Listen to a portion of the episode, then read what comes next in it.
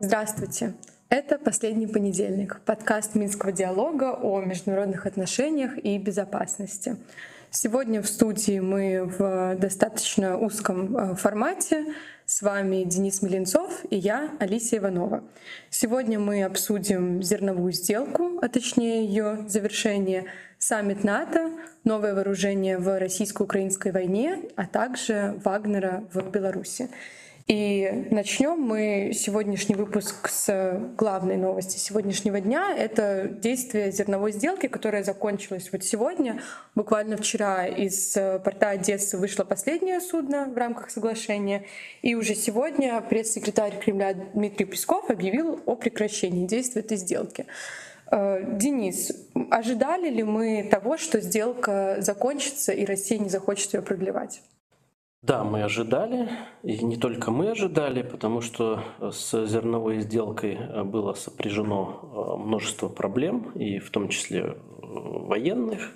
Но самая главная проблема, что зерновая сделка она не удовлетворяла э, интересы Российской Федерации, потому что обычно, когда говорят про зерновую сделку, имеют в виду вывоз э, украинского зерна из э, трех украинских портов, но забывают про российскую часть этой сделки, то есть то, на каких условиях Россия пошла на нее. Я тут вкратце напомню, это разблокировка Россельхозбанка, то есть подключение его опять к SWIFT, это возобновление экспорта российских удобрений, э, экспорт российской сельхозтехники э, и э, экспорт продуктов питания российских. Ну и плюс сюда же работа аммиакопровода еще до того, как его взорвали, Тольятти, Одесса.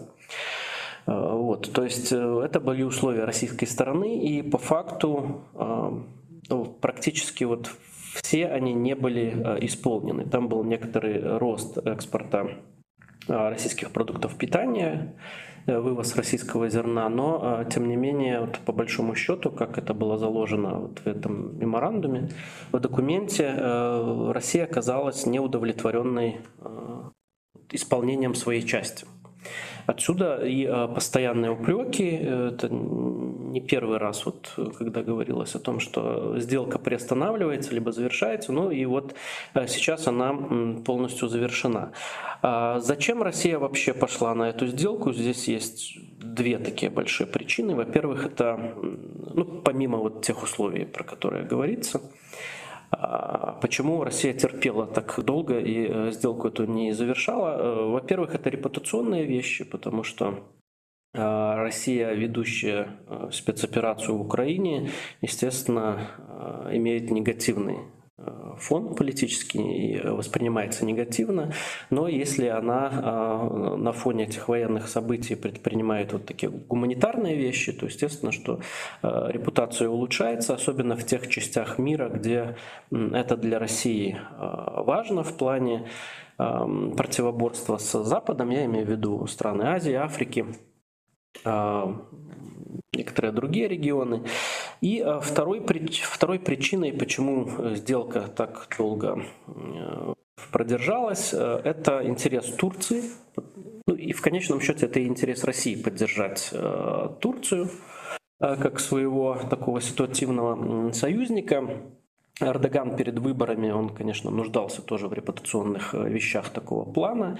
А, ну и не секрет, что большое количество э, зерна, оно вывозилось в Турцию, где перерабатывалось, и дальше уже Турция экспортировала э, муку, например.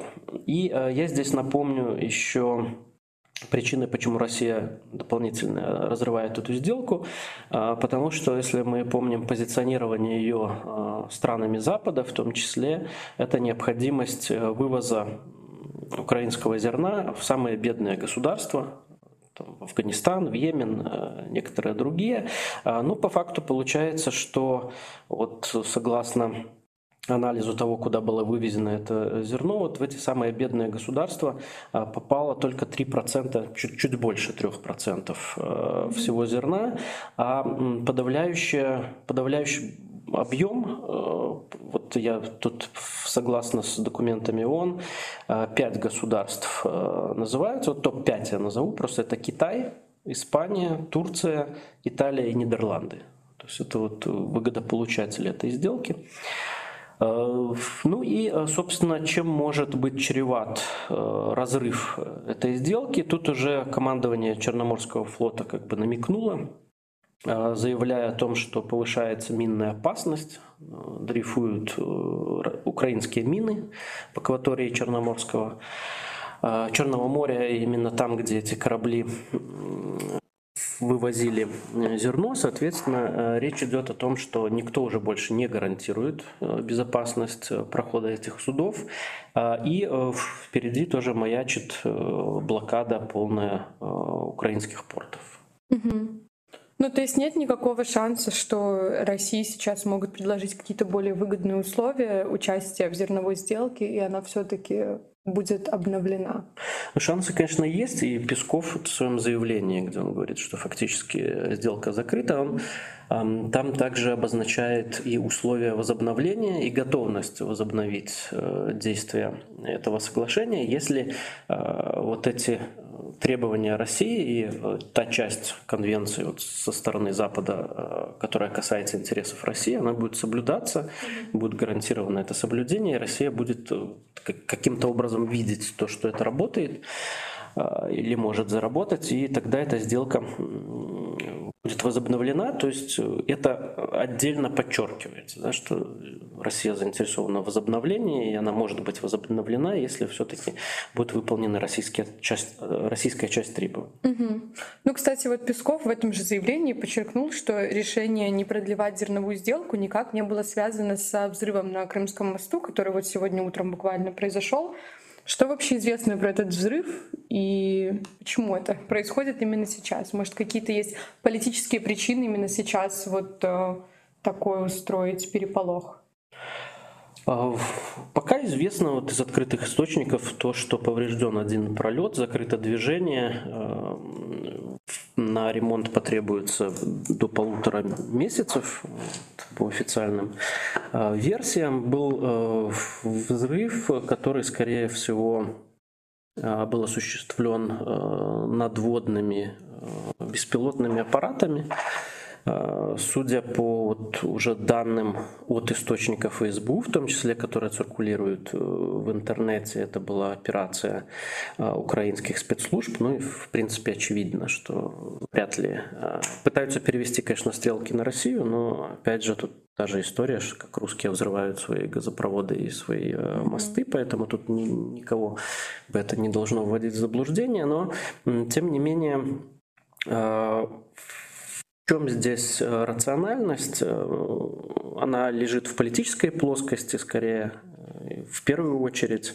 Во-первых, в Украине очень негативный фон информационный, как от контрнаступления неудачного контрнаступление, мы про это уже тоже много раз говорили, длится э, больше месяца, но э, никаких э, существенных достижений оно не принесло, то есть даже близко не реализована задача выхода к черному, выхода к морю а и перерезания сухопутного коридора в Крым. Э, фактически ВСУ они топчутся в серой зоне, и э, фронты, фронт э, пока не удалось нигде прорвать. Это одно. И второе, это крайне неудачный для Украины саммит НАТО, несмотря на вот решение по оружию и заверение в продолжении помощи, тем не менее ожидания от саммита НАТО были завышены, нужно признать, и то, какими сопровождается, сопровождался и сопровождается до сих пор э, саммит скандалами, то это, конечно, очень серьезно отражается на э, имидже э, власти в Украине. И э, удар по Крымскому мосту, он как раз призван перебить эту информационную повестку, с одной стороны, и с другой стороны продемонстрировать э, уязвимость противника. Крымский мост э, второй раз взрывают. И это в некотором смысле подтверждение слов э, Буданова, главы военной разведки Украины, что пренебрежение вопросами безопасности в России достигло невероятных масштабов. Следовательно, если речь идет какой-то такой подтекст, что вот как мы говорили ранее, Украину, в том числе западные союзники, склоняют к какой-то заморозке, к переговорам, то вот, демонстрация уязвимости своего противника – это как раз шаг для повышения ставок в таких переговорах. Угу. Ну, даже если взрыв на Крымском мосту должен был э, перебить повестку дня, подкаста «Последний понедельник» это не касается, и мы все равно обсудим... Нас не перебьешь. Никогда. Мы все равно обсудим саммит НАТО. Я хочу нашим слушателям напомнить, что саммит НАТО мы уже обсуждали буквально сразу после его окончания в нашем видеопроекте «Кофе по скриптам с Минским диалогом». Это видеоформат, который вы можете найти на Ютубе. В четверг было выложено видео, где мы обсудили результаты и какие-то возможные последствия решений, которые были приняты на саммите.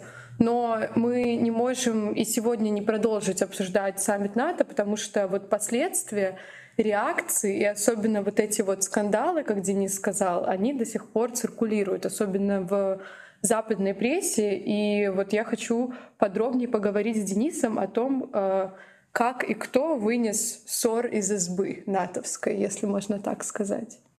Ссор из избы сейчас уже многие выносят, но э, в первую очередь э, так прозвучал очень существенно, прозвучала такая заочная а, пикировка между а, министром обороны Великобритании и самим Зеленским, а, когда после вот этого вот скандального своего твита, где Зеленский подчеркнул слабость НАТО и нерешительность союзников по альянсу в плане не только принятие Украины, но даже приглашение Украины, которое вот был на фоне начала саммита опубликован, а, на что министр а, обороны ответил, что а, украинское руководство не всегда уважительно в уважительном тоне общается с представителями западных, западных правительств, даже несмотря на то, что эти западные правительства оказывают такую существенную военную финансовую помощь, ну, намекая в первую очередь на себя, и он рассказал там историю о том, что он очень долго ехал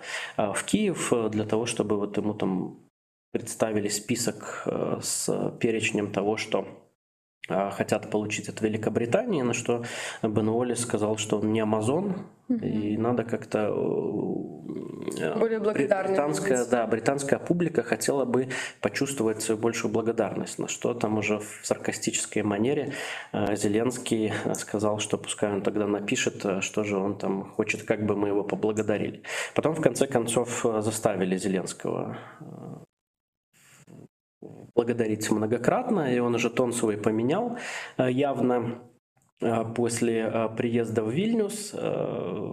Сейчас уже вот интервью было опубликовано совсем недавно литовского президента, хозяина этого саммита, где он немножко раскрывает внутреннюю кухню, каким образом э, происходили вот эти все согласования, и указывает на то, что э, вот такой эмоциональный шантаж Зеленского, он чуть не привел к совершенно противоположному, чего добивалась Украина, то есть существовала угроза, что вообще слова про украинскую перспективу Э, членства в НАТО, они будут исключены из-за того, что вот Зеленский э, допускает такие э, публичные выпады в сторону Альянса. И судя вот по этому интервью на Уседы наиболее были как тут правильно слово сказать, оскорблены в лучших чувствах э, американцы.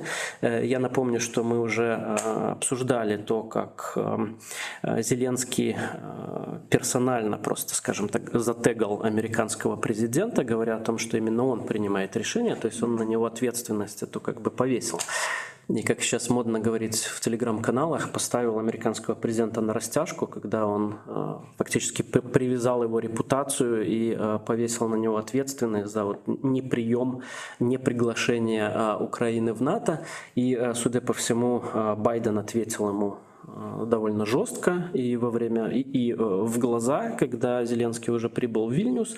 Но по факту мы видим, что Зеленский резко изменил свою риторику, изменил свой тон. То есть, в общем, эта эмоциональная дипломатия и политика эмоционального шантажа, она не достигла своего эффекта. И вот э, все эти скандалы с э, Уоллесом, они продолжаются до сегодняшнего дня, то есть это все очень некрасиво выглядит. И, э, судя по всему, опять же, вот вся эта история показывает, что табу на критику а, президента воюющей страны, оно снято.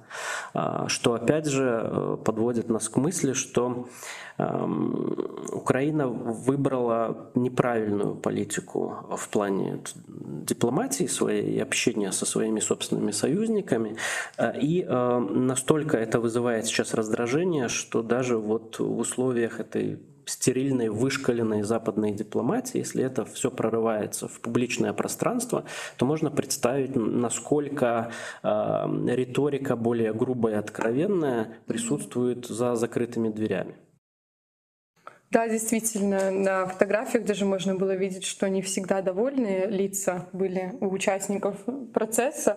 И я вот э, сейчас у меня открыта статья Вашингтон Пост э, как раз о том, что происходило там в кулуарах и как все разругались.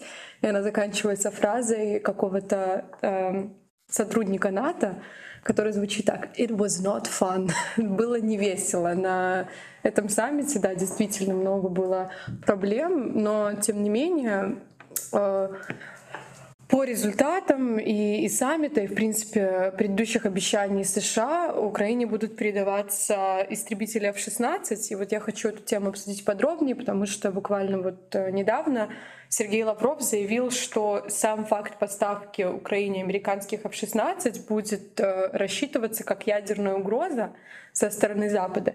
И он так интересно сказал, что в ходе боевых действий российские военнослужащие не станут разбираться, оборудован ли каждый конкретный истребитель под доставку ядерных вооружений или нет. И э, я, знаешь, какой вопрос хочу задать?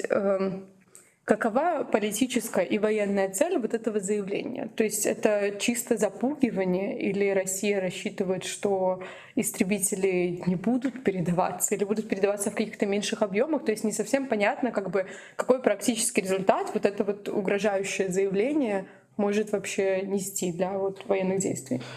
Ну, Россия, конечно, должна как-то ответить. Сейчас все уже привыкли, что Россия выставляет, чертит красные линии и потом как-то не обращает на них внимания. И красные линии, даже вот была в интернете шутка, а, отодвигаются вплоть до э, Кремля и даже внутри вот в этих двориках Кремля, где-то там эти красные линии, но за пересечением этих красных линий э, либо Украиной, либо странами Запада ничего не следует. А, но тем не менее Россия не может реагировать, э, не может не реагировать на а, то, а, какие решения принимаются их э, противной стороной. Поэтому, естественно, что какой-то элемент э, запугивания в этом есть. Не без этого. Ну и здесь нужно отметить, что предоставление боевой авиации, вот в частности F-16, которые в том числе могут нести ядерные ядерное оружие, э, это действительно такое решение, которое может изменить ситуацию на поле боя. Потому что на сегодняшний день, как мы уже, опять же, много раз обсуждали, без авиации, без хотя бы какого-то господства э, в воздухе наступательную операцию вот такого э, плана, как сейчас проводится на юге, но ее просто невозможно вести. Это довольно самоубийственная вещь, и мы, в общем, по всему этому э, итогу контрнаступления украинского мы это и наблюдаем.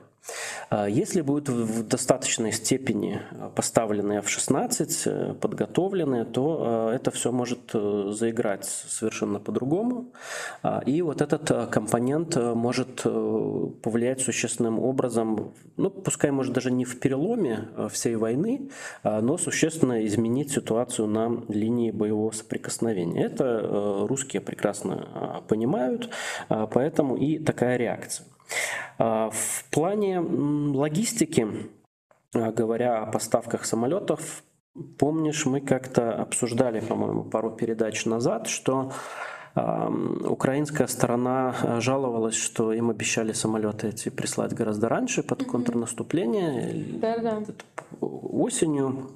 А, но попридержали. Это было, скорее всего, сделано сознательно, а, имея в виду, что а, на саммите НАТО Украина, конечно же, не получит э, никакого членства, но необходимо будет что-то Украине дать такое довольно существенное, чтобы это не выглядело совсем уже некрасиво.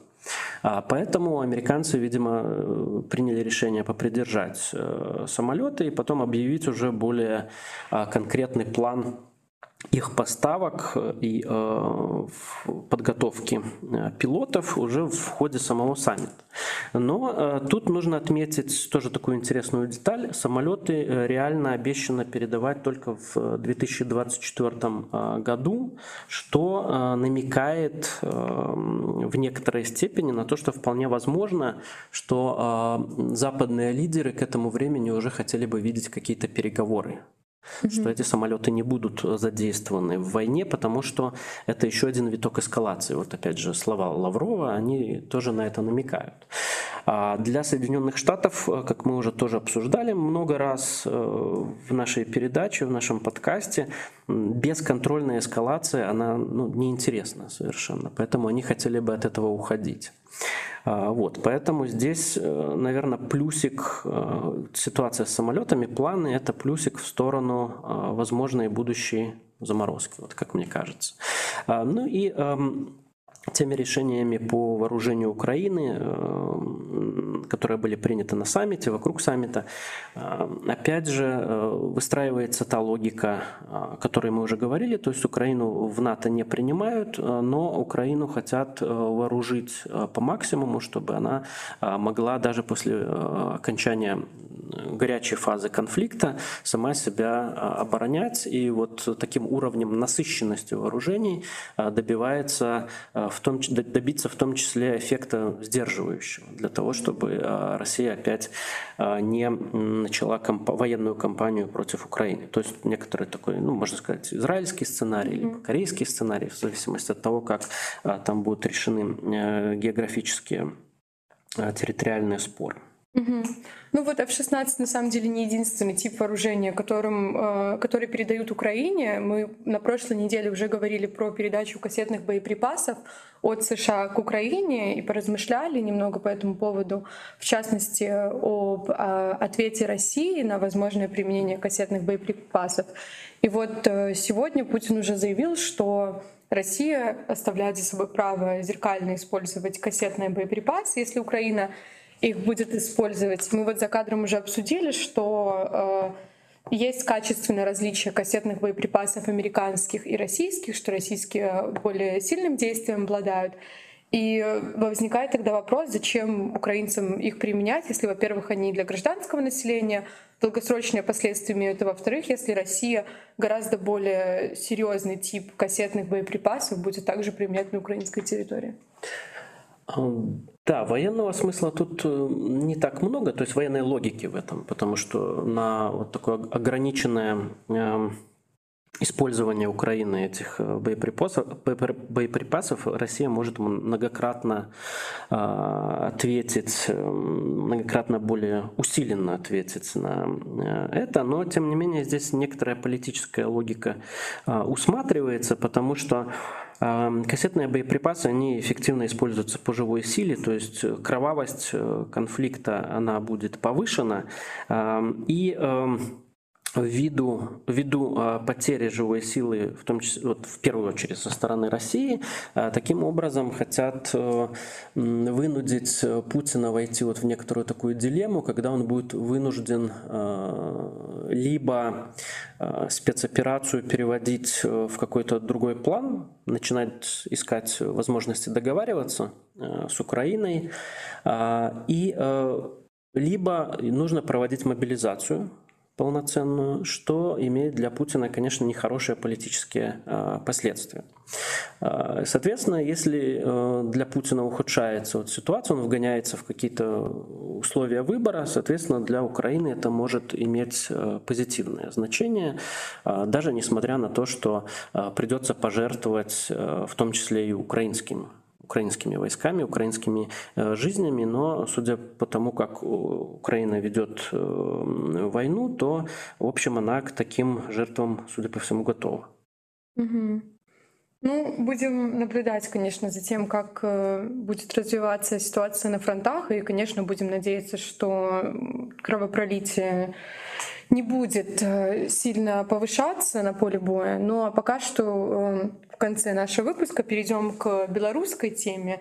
Это, конечно же, прибытие в Беларусь наемников ЧВК Вагнера. Сегодня утром Минобороны заявила, что наемники прибыли уже в Беларусь и проводят тренировки военнослужащих белорусских сил территориальной обороны. То есть, на, на самом деле, как мы и обсуждали в предпоследнем выпуске «Кофе по скриптум», э, действительно, ЧВК «Вагнер» остается в стране для обучения белорусской армии, и уже это официально подтверждено. Э, мне вот интересно, э, на самом деле, какую вот если на самом деле так много практической пользы от тренировки наших военных военными ЧВК Вагнера, потому что, ну, я думаю, что всем, в том числе и Минобороны, не хотелось бы, чтобы нашей армии пришлось применять на практике опыт, который имеет вот ЧВК Вагнера. Есть ли какие-то вообще реальные угрозы, на которые нашей армии, возможно, придется реагировать с помощью вот этого нового опыта?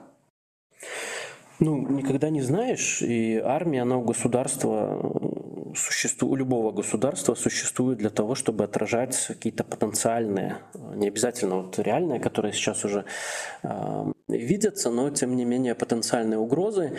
Э, и э, любая армия, в принципе, она ее боеспособность видится только, можно проверить на поле боя. Да? Никогда не знаешь, насколько хорошо она подготовлена, пока эта война не началась.